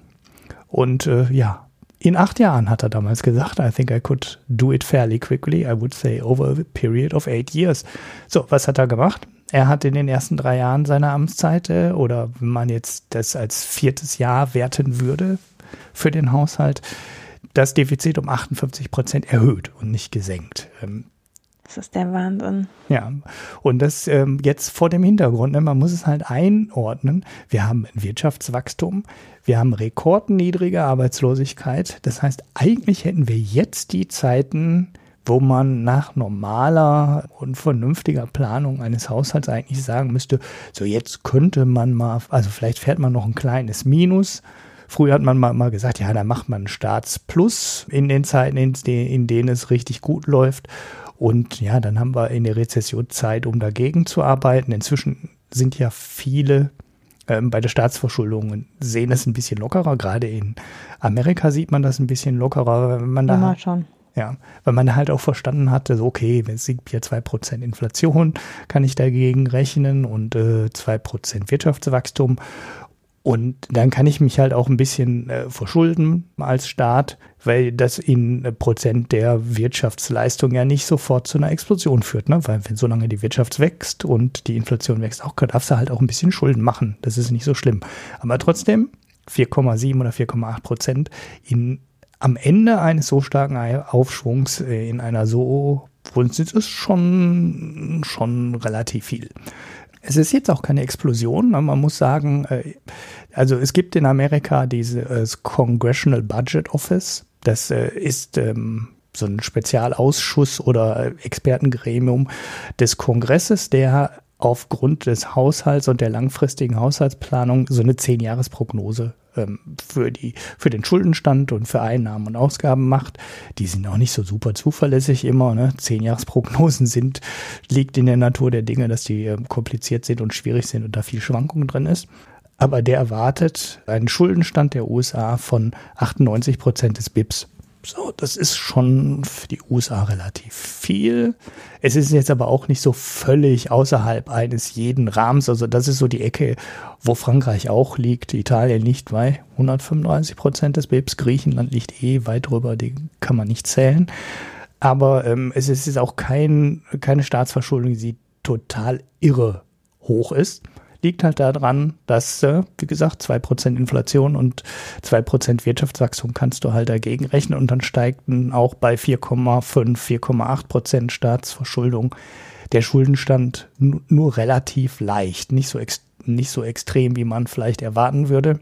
Es ist noch im Rahmen, aber trotzdem eigentlich könnte man auch mal in so einer Zeit den, den Schuldenstand vielleicht leicht senken. Vor allem, wenn man sich jetzt anschaut, wo Trump sparen will. Ne? Also ist, äh, wie erwartet, natürlich nicht das Militär und äh, die, das sind so nicht die Sektoren, wo er sparen will, sondern er äh, hat wirklich vor, im Gesundheitssystem zu sparen, bei den Sozialausgaben allgemein zu sparen ähm, und sogar bei den Lebensmittelmarken zu sparen. Und die Summen, die da zusammenkommen, sind schon relativ heftig. Also bei Medicaid, es gibt ja in Amerika zwei Programme, Medicaid und Medicare, die ähm, unterstützend äh, wirken sollen für unterschiedliche Bevölkerungsgruppen. Und bei Medicaid will er 750 Milliarden Dollar über die nächsten zehn Jahre sparen, also ne, im Durchschnitt 75 Milliarden Dollar. Und ja gut, Trump hat gesagt, da will er gar nicht sparen. Äh, das wird gar keiner merken, wenn er das Geld wegspart, sondern da wäre so viel Abfall und Betrug im System, das könnte man einfach so wegstreichen. Okay, 75 Milliarden hat er da offensichtlich gefunden, die man jetzt jedes Jahr da einsparen kann. Ich würde mal einfach sagen, äh, nein, das wird schon natürlich schon jemand merken, wenn du da 75 Milliarden wegsparst, vor allem in einem Gesundheitssystem, was ja eigentlich immer teurer wird, ne, wo du eigentlich mehr Geld reinstecken müsstest und nicht weniger. So bei Medicare und bei einem Affordable Care Act, da will er 1,2 Billionen sparen, also da sind wir bei 120 Milliarden Dollar im Jahr im Durchschnitt. Das geht auch nicht. Also auch da wirst du Leistungseinschränkungen spüren. Und Trump ist ja jetzt auch, das ist ja dann das dritte oder das der dritte Haushalt, den er selber macht, oder ist es der vierte? Ne, ist es der vierte, ne? Ähm, es ist ja, es ist ja schon Wahl bald wieder. Mhm. Und äh, ja, die ersten drei Jahre hat er oder offensichtlich nicht so viel Einsparungspotenzial gefunden, aber dieses Jahr ist er auch plötzlich da und äh, ja, da geht er jetzt mal mit seinem eisernen Besen durch und äh, nachher wird er halt gespart, ohne dass es jemand merkt. Bei den Lebensmittelmarken weiß ich ehrlich jetzt gesagt nicht, ob da habe ich kein Zitat zu gesehen. Aber auch da 182 Milliarden über 10 Jahre, 18 Milliarden im Jahr. Hört sich jetzt im Vergleich zu den anderen Summen jetzt nicht so super extrem an. Aber wenn man es auf die Summe umrechnet, die bisher ausgegeben wird für Lebensmittelmarken, äh, das ist halt was die wirklich die Ärmsten der haben in den USA bekommen, dass sie halt auch noch was zu essen haben. Ne? Also das ist wirklich viel grundsätzlicher und ähm, ähm more basic kannst du eigentlich eine Unterstützung gar nicht machen. Und diese 18 Milliarden sind immer achten, immerhin 28 Prozent der Summe, die bisher ausgegeben wird. Also das ist halt auch schon ein richtig heftiger Einschnitt, ne? das um 28 Prozent nochmal zu senken. Und man fragt sich allerdings auch ein bisschen, also das kann man jetzt aus zwei Richtungen betrachten, wieso sinkt denn die Zahl der, der Bedürftigen, die diese Maßnahme benötigen, nicht weiter bei dem Wirtschaftswachstum und der extrem niedrigen Arbeitslosigkeit. In den USA gibt es ja auch einen Mindestlohn, der zumindest in einigen Regionen doch auch relativ kräftig angehoben wurde. Auch das hat offensichtlich nicht geholfen, um die Zahl der Lebensmittelmarkenempfänger deutlich zu senken. Und wenn wir jetzt äh, bei einer Arbeitslosigkeit von 3,5, 3,6 Prozent, irgendwie sowas in der Größenordnung, dann immer noch 28 Prozent da wegstreichen müssen. Ne? Also die sind ja nicht weggefallen. Also ich vermute mal schwer, dass hinter dieser Kürzung nicht die Prognose steckt, dass die Arbeitslosigkeit jetzt auf zwei Prozent sinkt und äh, dann noch mehr Leute einen vernünftig bezahlten Job finden, sondern das wird schon auf eine halbwegs konstante Zahl von Leuten umgelegt werden sein. Dann äh, sind 28 Prozent spürbar und zeigt halt, wo die Republikaner sparen wollen. Ne? Bei eigentlich bei den Leuten, die es am nötigsten hätten. Und äh, was haben die USA dafür bekommen? Halt eine Steuersenkung Ende 2017 für äh, ja, Reiche, für Unternehmen, vor allem für Unternehmen. Und der Schuss ist ja völlig nach hinten losgegangen. Das sollte ja Investitionen ins Land holen und dann hätten die Unternehmen ja jetzt wieder Geld und dann würden sie wieder investieren in den USA und ja, dann kommen halt auch noch, dann packt er halt auch noch seinen Zollzaun um das Land und äh, dann gehen die Investitionen ja dann aber garantiert durch die Decke. Und das ist dummerweise alles nicht passiert. Die Steuern sprudeln nicht so, äh, wie Trump es damals versprochen hat. Und äh, dafür wächst das Staatsdefizit, weil die Steuereinnahmen nicht mehr da sind. Irgendwie sind die Versprechungen von Trump in der Richtung alle nicht aufgegangen. Er hat das Haushaltsdefizit nicht gesenkt, sondern er hat äh, steigern müssen. Die Steuersenkung hat die Staatseinnahmen ähm, zusammen sinken, sacken lassen und ja, bei den Sozialabgaben spart er jetzt. Das ist immer irgendwie so das Horrorprogramm, das man fast erwarten musste, obwohl Trump immer was anderes versprochen hat, ist es dann so gekommen, wie die Horrorprognosen eigentlich waren. Muss man nicht komplett schwarz malen, weil es ist ja sein, es ist ein Vorschlag das muss noch diskutiert werden. Auch in den USA darf der Präsident nicht einfach so Sachen äh, oder einfach alleine entscheiden. Das Ganze muss noch durch Kongress und Senat. Der, der Senat ist republikanisch, der wird es abnicken. Aber der Kongress wird da wohl noch verhandeln mit seiner demokratischen Mehrheit und dann werden da ein paar der schlimmsten Sachen wohl rausfallen. Aber die große Linie gibt eigentlich immer der Präsident vor und es wird am Ende schon so laufen, wie es äh, jetzt ungefähr geplant ist. Da, da wird wohl ein Rekordminus stehen. Da werden auch Kürzungen im Sozialbereich stehen. Vielleicht wird dann noch mal ein bisschen hin und her geschoben, aber so richtig super viel wird sich da nicht ändern. Und ja, dann sind wir in der Spätphase eines langen Aufschwungs, haben ein Riesendefizit und kürzen dafür Sozialabgaben und ja, eigentlich sollte man meinen, äh, wenn die Bevölkerung halbwegs vernünftig ist, äh, dann wählt sie den Trump ab allein aufgrund dieser Politik. Aber in den USA wählen erstens viele der betroffenen Leute nicht und zweitens haben sehr viele Leute auch da eine komplett andere Einstellung dazu als die meisten oder die Mehrheit hier in Europa die hat. Und da denken halt wirklich viele, wenn ich arbeitet, hat halt keine Gesundheitsvorsorge verdient. Und das ist halt keine extreme Minderheit mhm. in den USA, sondern das ist eine durchaus gängige, verbreitete Meinung, die man äußern kann, während du hier in Deutschland, glaube ich, wirklich doof angeguckt wirst, wenn du sagst, wenn ich arbeitet, kriegt halt, hat keine Gesundheitsvorsorge verdient ja, hat er halt Pech gehabt, der soll arbeiten gehen. Keine Zähne mehr. genau. Und äh, das an der ist, Grippe ähm, sterben. ja, da ist es halt anders und ja. äh, da sind die Auswirkungen oder die politischen Auswirkungen von solchen Entscheidungen echt erschreckend überschaubar aus, aus meiner Position. Naja, gut, wir werden sehen, wie es da weiterläuft. Ja, wobei das ja, also ja, es ist eine Kulturfrage. Ja. Schulden machen hat ja auch in den USA eine andere Kultur als bei uns. Also ähm, das ist ja, Amerika mhm. hatte ja über Jahrzehnte ein sogenanntes Triple Deficit.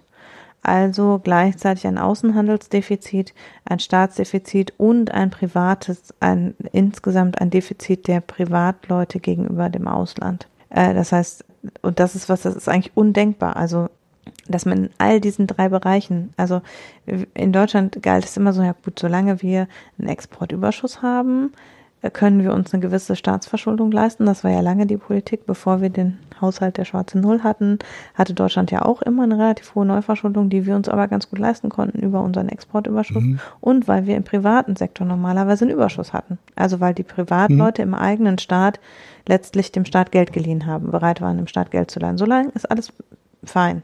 Aber in den USA war es eben so, dass aufgrund der exponierten Finanzsituation der USA, die USA sowohl im privaten als auch im staatlichen Bereich die Möglichkeit hatten, sich im Ausland zu verschulden, weil es eben ähm, viele Leute gab, die scheinbar mhm. bereit waren, Amerika zu guten Konditionen Geld zu leihen. Äh, unter anderem deshalb natürlich, weil äh, die mhm. Leitwährung der Welt als Währung zu haben ein Vorteil ist, wenn man Schulden aufnehmen will weil eben nicht, man nicht fürchten muss, dass das Geld weg ist, weil die Währung ein, einbricht. Und äh, dadurch hatte Amerika über Jahrzehnte ja dieses Triple Deficit. Das hat sich aufgebaut. Äh, Im Prinzip seit Reagan äh, ging es halt damit nach oben. Und dann hat ja Clinton diese Politik gründlich umgedreht und hat es geschafft, dass die USA in allen drei Bereichen einen Plus gemacht haben. Also am Ende der zweiten Amtszeit von Clinton hatten die USA ein privat und staatliches Plus und mhm. eine leicht positive oder Null Handelsbilanz ungefähr. Das ist das, was er an den jüngeren Bush mhm. übergeben hat und seitdem ist es bergab gegangen, muss man ganz klar sagen. Und das ist wirklich, also ich glaube, also wenn ich Clinton wäre, ne, ich würde mich so im Grab rum, also nicht ja. im Grab, aber ich könnte mir das nicht angucken, wirklich nicht. Weil er hat halt in acht Jahren das tatsächlich geschafft, aus einer Defizitsituation äh, massiv was rauszuholen Mhm. Also das, was Trump versprochen hat, hatte Clinton geschafft. Dann ist da ja jetzt, also Obama war auch nicht schlecht im Schuldenmachen, muss man klar sagen. Also die Einstellung ist halt immer da oder der Default, sich im Zweifel mal zu mhm. verschulden, weil man es kann, weil man den Dollar hat, ist immer da gewesen. Ja. Aber Trump treibt es halt ja. halt nochmal over the top und ja. zwar weit. Und mit einer anderen Ansage noch dazu. Ne? Also genau, er hat halt auf Obama mal draufgehauen. Und Obama hat aber ja eine nachhaltigere Verschuldungspolitik gleichzeitig gefahren, weil er halt nicht Schulden für eine Mauer und einen Grenzzaun und so gemacht hat, sondern zum Beispiel für eben Obamacare und solche Sachen. Natürlich auch für massive Militäreinsätze, das darf man auch nicht beschönigen. Äh, also, weil damit hat es ja angefangen. Also ne, die, der Golfkrieg im Grunde und der Afghanistan-Krieg, die haben halt dafür gesorgt, dass das Defizit wieder so raufgegangen ist. Also unter Bush noch, aber das musste, da hat Obama ja auch das im Wesentlichen übernommen. Aber ja, jetzt mhm. geht's so richtig. Also das ist ja schon dramatisch über die Zeit.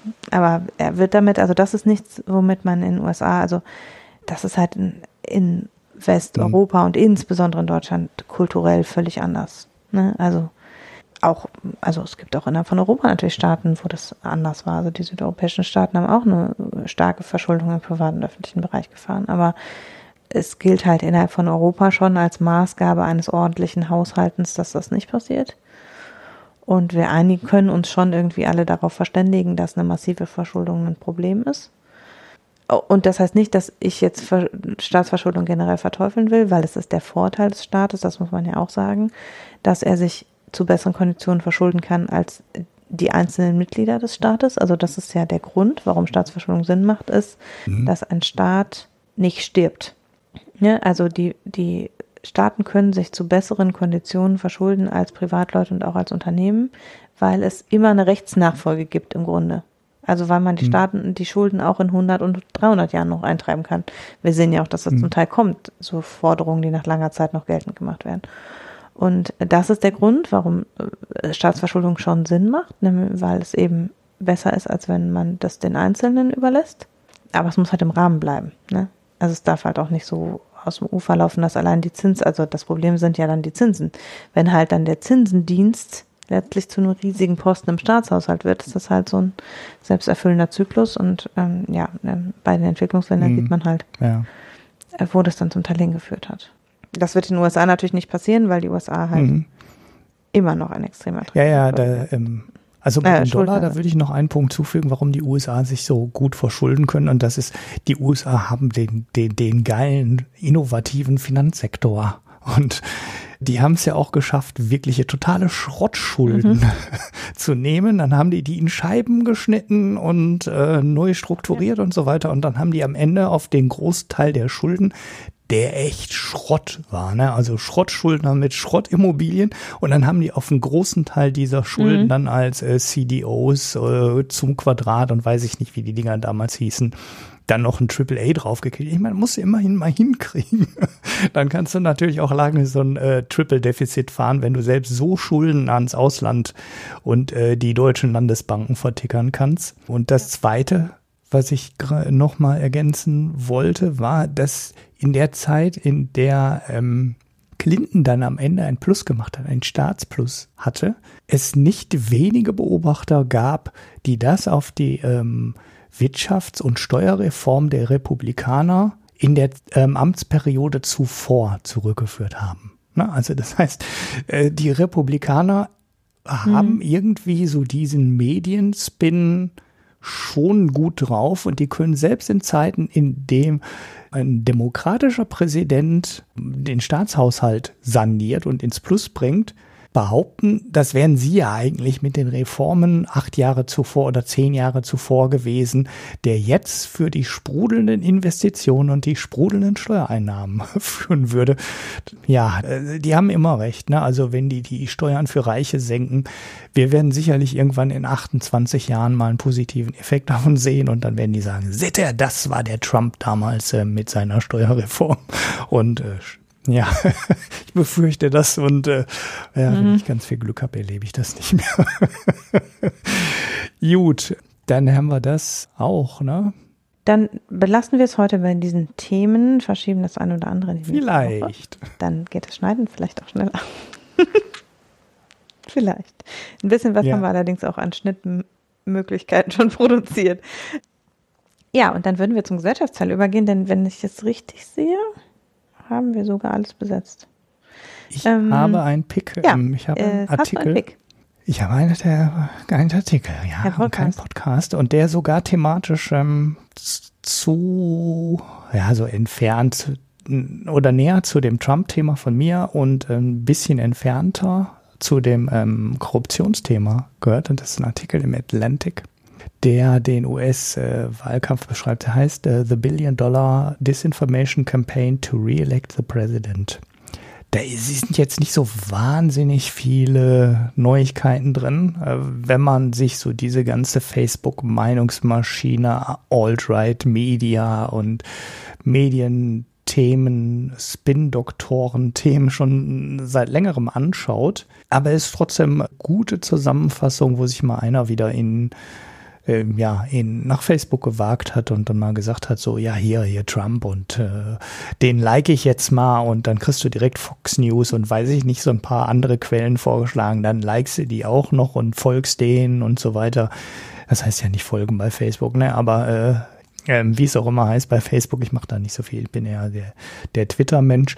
Und äh, dann kannst du sehen, wie du von echt obskuren Fake News Schleudern direkt zugeschüttet wirst, wo jede Nachricht äh, völlig falsch dargestellt wird und wo der Autor sich dann, also ich glaube, es ist ein Autor, keine Autorin, steht da gar nicht mehr, Kay Coppens, äh, steht kein Vorname dabei dann ähm, ja sich dann am Ende dann selber fragt, äh, ist denn jetzt die Welt, die ich außerhalb dieser Facebook-Filterblase wahrnehme, eigentlich noch so wie vorher? Oder?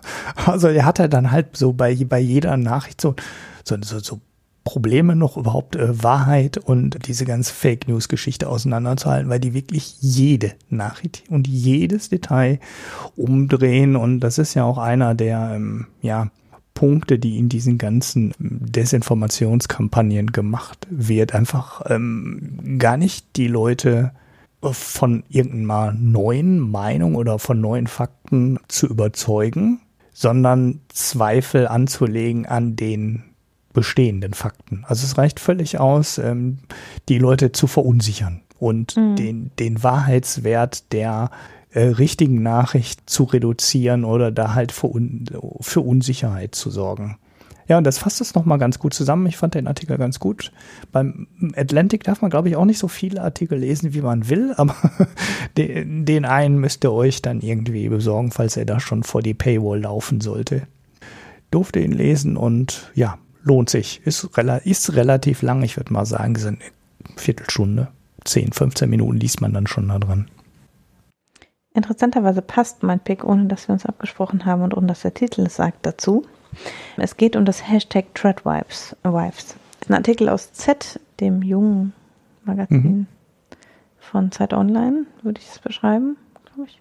Und äh, da wird eine Medien, ein Medienphänomen aus hauptsächlich Großbritannien äh, beschrieben, was sich wohl auf Instagram hauptsächlich manifestiert, nämlich äh, das Hashtag Treadwives, unter dem ja, Hausfrauen das Hausfrau-Dasein anpreisen quasi und sagen, ich bin gerne zu Hause und arbeite nicht und bekoche meinen Mann gerne und sorge gerne für ihn. Also wird auch ein zitiert mit, ich äh, umsorge meinen gern, Mann gern, als sei es 1959. Oh also mit ganz bewussten Anspielungen auf die 50er Jahre Werbung dafür gemacht wird, sich aus völlig freiem feministischen Willen für das Hausfrau-Dasein zu entscheiden. Und es wird auch nicht als antifeministisch verkauft, sondern als eine, eine freie mhm. Entscheidung in dem jetzt so gleichberechtigten Land. Das ist eine Erzählung, die wir aus Deutschland auch kennen und wo es bei der einen oder der einen oder dem anderen schon direkt klingen wird, weil wir wissen, aus welcher Gegend wir das kennen. Wer nämlich das zum Beispiel immer gerne nach vorn trägt, ist Birgit Kelle.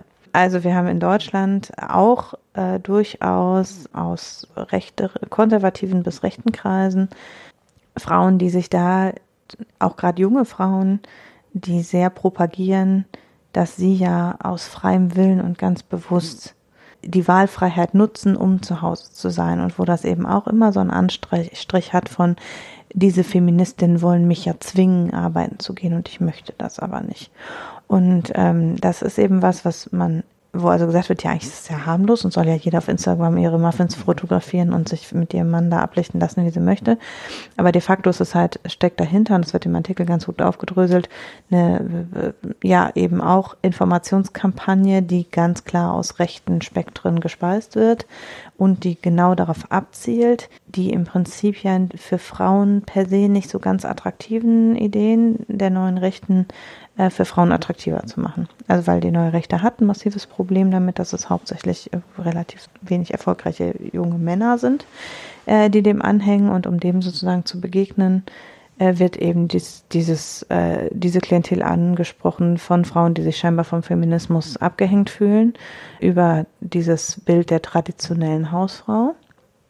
Das ist eben sowohl zu beobachten, wie gesagt, in Großbritannien ganz massiv, wo es eben auch einige Dokumentationen jetzt in der BBC genau zu diesem Phänomen gab, es ist auch zu beobachten in der Alt-Right-Bewegung in den USA, wo das eben, das, das sieht man auch, also das, das poppt an den allermöglichsten merkwürdigen Stellen wieder auf.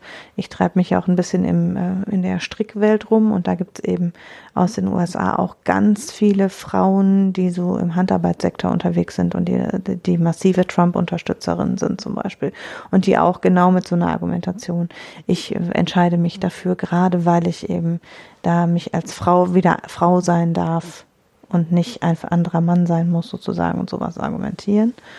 Und in Deutschland sehen und in anderen europäischen Staaten sehen wir das eben auch, dass da auf so, ein Schein, so eine scheinbar heile Welt aus den 50ern rekurriert wird und gesagt wird, ah, man dockt so an, ein bisschen im Handarbeitsbereich, im Kochbereich, was eben ja auch schon auf Instagram und in Blogs äh, prinzipiell erfolgreiche Themen sind und da überall hängt man sich dran und äh, verknüpft das mhm. aber mit diesem Thread Housewife oder Treadwife Hashtag, um dafür eben zu sensibilisieren, dass ja sozusagen in den 50ern man noch prima von einem Gehalt eine Familie unterhalten konnte und Frauen nicht zum Arbeiten gezwungen wurden und dass eben die rechten Ideen mhm. wieder in so eine Gesellschaft zurückführen, wo das wieder möglich ist. Was natürlich eine Erzählung ist, die hinten und vorne und auf beiden Beinen hinkt, weil wir eben nicht mehr in den 50ern sind und sich viel in der Gesellschaft geändert hat. Und, und das ist, spielt in dem Artikel auch noch eine Rolle, und das fand ich ganz, also das ist jetzt was, was ich schon wusste, während ich dieses Phänomen der Treadwives so aufgedröselt noch nicht kannte. Also, dass es wirklich da so eine Werbemaschinerie im Grunde gibt. Äh, aber es greift eben auch nochmal auf, dass das traditionell in traditionelle Hausfrau eigentlich ein bisschen eine Übertreibung ist, weil es die traditionelle Hausfrau erst frühestens seit dem 20. Jahrhundert gibt. Also weil es eben nicht die traditionelle Rolle der Frau war, den Haushalt zu pflegen, sondern das nur in absoluten Oberschichtfamilien möglich war und da aber eben Haushaltspflege auch nicht bedeutete, zu Hause den Mann bekochen, sondern 200 Leute Personal zu befehligen. Und in allen anderen Schichten haben Frauen halt gearbeitet. Und auch noch in, in der Hochphase der Industrialisierung haben Frauen gearbeitet. Und letztlich erst in den 50ern ist das so richtig, ne? Also gab es so richtig so eine Welle, wo das auch so nach vorne gebracht wurde Also so, es gab schon mal eine Welle im Biedermeier und äh, dann eben zum Beginn des 20. Jahrhunderts. Und dann war es so, dass natürlich Frauen nicht gleichberechtigt waren politisch und auch nicht über ihr Einkommen verfügen durften, aber zu Hause bleiben war eben keine Option. Und dann haben Frauen ja im Zuge der Weltkriege auch sehr viel Jobs übernommen, die vorher reine Männerdomänen waren. Und in den 50ern gab es dann so ein Backlash. Mhm. Dann hat man versucht, den Frauen das möglichst wieder wegzunehmen, die Unabhängigkeit. Und das wird eben auch nochmal aufgedröselt in dem Artikel. Das ist insgesamt auch ein relativ langer Artikel, aber nicht eine Viertelstunde. Also eher so acht Minuten vielleicht. ja. Hast du auch was getrunken? Auch was getrunken. Ähm, ich bin im Moment mir nicht ganz sicher, ob ich das Bier letzte Mal nur angekündigt habe oder ob ich das wirklich erwähnt habe. Ich habe gerade schon hektisch nachgeguckt. Äh, ich picke erstmal lieber sicherheitshalber ein anderes. Das muss ich nochmal nachgucken, ob ich das nicht vielleicht doch schon besprochen habe und nicht nur eingetragen habe.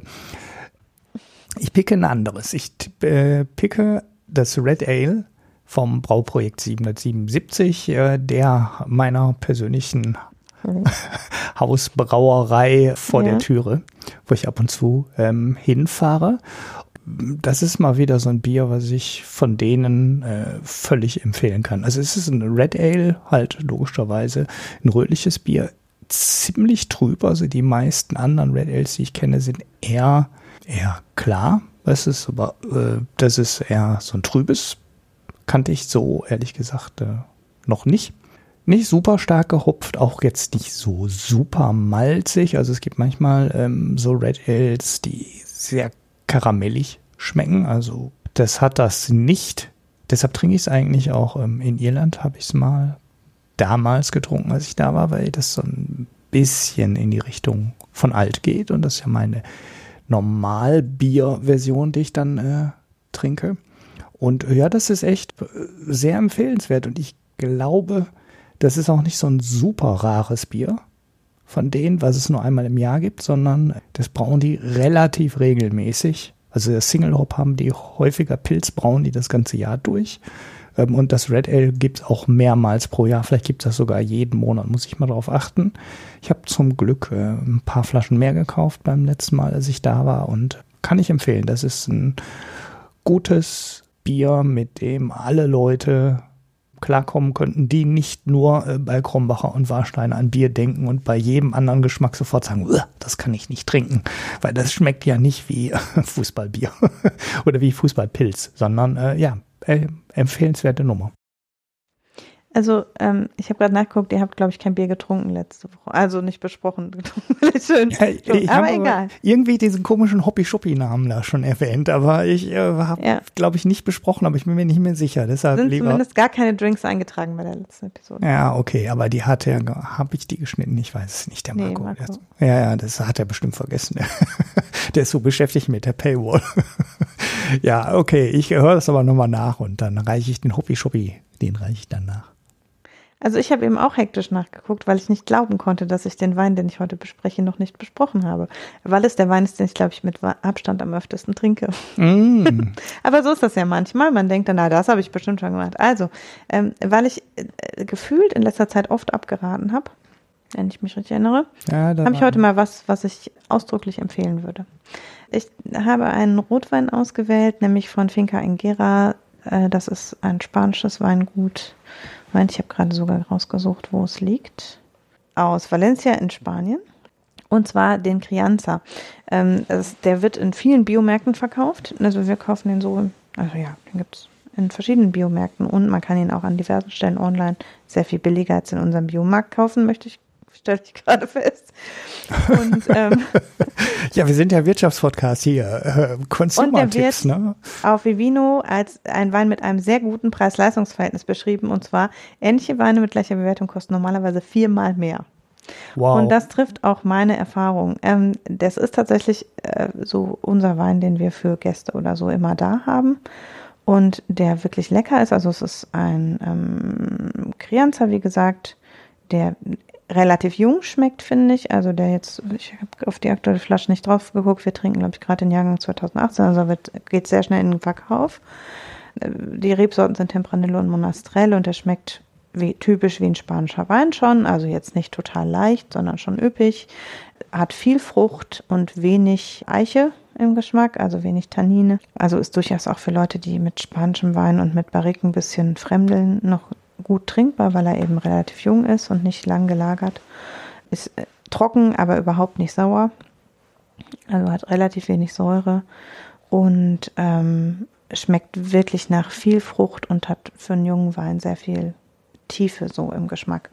Und es gibt von dem gleichen Weingut auch ältere Weine und wir trinken aber den Crianza lieber, obwohl wir sonst durchaus auch Weine mit Fieberig gern trinken. Ist der wirklich einfach, also für den Preis ist das ein unschlagbar guter Wein, muss man ganz klar sagen. Mhm. Und das deckt sich auch mit vielen der Bewertungen. Ich bin ja sonst nicht immer mit den Bewertungen einverstanden, aber es, es wird wirklich von vielen ähnlich gesehen. Und äh, das, der ist auch relativ konstant in der Qualität. Also wir verfolgen den schon ein paar Jahre und hatten bisher da noch nie, dass wir jetzt dachten, oh, der Jahrgang ist aber sehr viel schlechter als der letzte, sondern die sind konstant. Und man kann den auch problemlos mitbringen oder mal verschenken. Der ist wirklich ein guter spanischer Wein, wenn man generell spanischem Wein nicht völlig abgeneigt ist. Also man muss halt immer so vorweg schicken. Natürlich schmeckt der schwerer als ein deutscher Rotwein. Mhm. Aber eben nicht so wie ein acht Jahre alter Reserva oder auch wie ein Bordeaux oder so. So schwer halt nicht, sondern das ist ein guter Wein, den man noch gut zum Essen trinken kann oder auch im Sommer noch gut trinken kann. Mhm. Der hat ähm, jetzt, der aktuelle hat 12,5 Prozent Alkohol, also auch noch durchaus im Rahmen.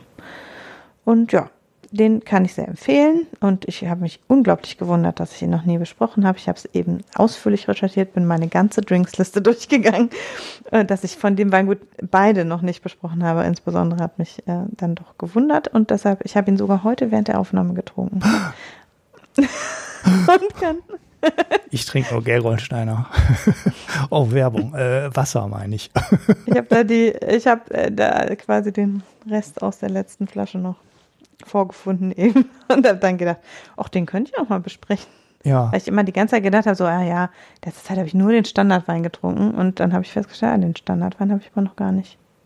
Ja, wie Vino. 4,82 Euro Durchschnittspreis ist es ja. Genau. Ich glaube, wir kaufen den für 5,95 Euro im stationären Einzelhandel. Ja, ja wenn du den ganzen Karton nehmen würdest, würdest du wahrscheinlich auch irgendwo billiger kriegen. Ne? Spätestens, wenn du einen Karton nimmst, dann kriegst du es ja. Oh, hm, da sind günstiger. die in den Biomärkten ja nicht so, ne? Nee, die haben ja gar keinen Karton da, dummerweise. Da musst du dann Manchmal schon zu nicht, ja. Weinladen gehen. Ja, aber ja. ich, ich, ich scheue mich immer, Wein zu bestellen, weil ich immer denke, diese Riesenmengen an Gewicht, die man dann also, ne, da muss ja so ein Riesenpaket mit haufenweise, damit sich das lohnt. Naja, wie auch immer. Aber ja. jedenfalls, ähm, also ich sage ja immer so, ohne Transport kommt er ja auch nicht in den Biomarkt. Ne? Also das Nö, das ist wahr. Sag ich nee, es geht doch gar nicht ja. so um den Transport, sondern darum, dass ich das dann alles ähm, im Treppenhaus hochschleppen muss. also ja. natürlich tragen wir die gleichen Flaschen über die Zeit auch so rein, aber halt dann kommt es so geballt. Ja, ja, das stimmt. Ja, ja, ja dann lass es doch einfach unten direkt im Keller. Mhm. ja, Schön. Ein bezahlbarer, leckerer Wein hört sich auch mhm. an, als würde er mir schmecken. Ich stehe auch so auf diese. Ich trinke auch viel spanischen Wein. Mhm. Okay. Gut. Dann sind wir für heute fertig. Dann haben wir es, ne? Schöne Picks, schönen Wein, schönes Bier. Toll, toller Gesellschaftsteil heute wieder. Genau. Nichts Schweres im Gesellschaftsteil, keine schlimmen Bilder. Super. Ja. Und kein Podcast. kein Podcast, kein nix Langes. Also okay, der Artikel, der braucht schon ein bisschen, aber ist immer noch was anderes als ein anderthalb Stunden oder du mit deinem acht, acht, Stunden, Stunden Podcast. ja, dafür habe ich ja wieder ein paar frei. Gut. Dann danke für eure Aufmerksamkeit, für eure Spenden und eure Kommentare und zahlreichen Rückmeldungen, die bestimmt nach dieser Episode kommen werden. Und dann hoffen wir, dass wir nächste Woche vielleicht endlich mal die Themen besprechen, die wir seit 100 Episoden schon vor uns herschieben. Man ja. kann ja immer noch hoffen. Schauen wir mal. Ich habe auf jeden Fall schon mal erste Mal nur auch wirklich Notizen gemacht. Wir sind schon einen ganzen Schritt weitergekommen. Ich habe sowieso fast Marco-mäßige Notizen gehabt heute. Ja, äh, dafür, dass ich erst eine Stunde vor der Sendung angefangen habe, dazu aufzuschreiben oder eine Dreiviertelstunde, ist es Aufgabe. relativ viel äh, geworden. Ja, stimmt. Ja. Na gut, dann tschüss. Ciao.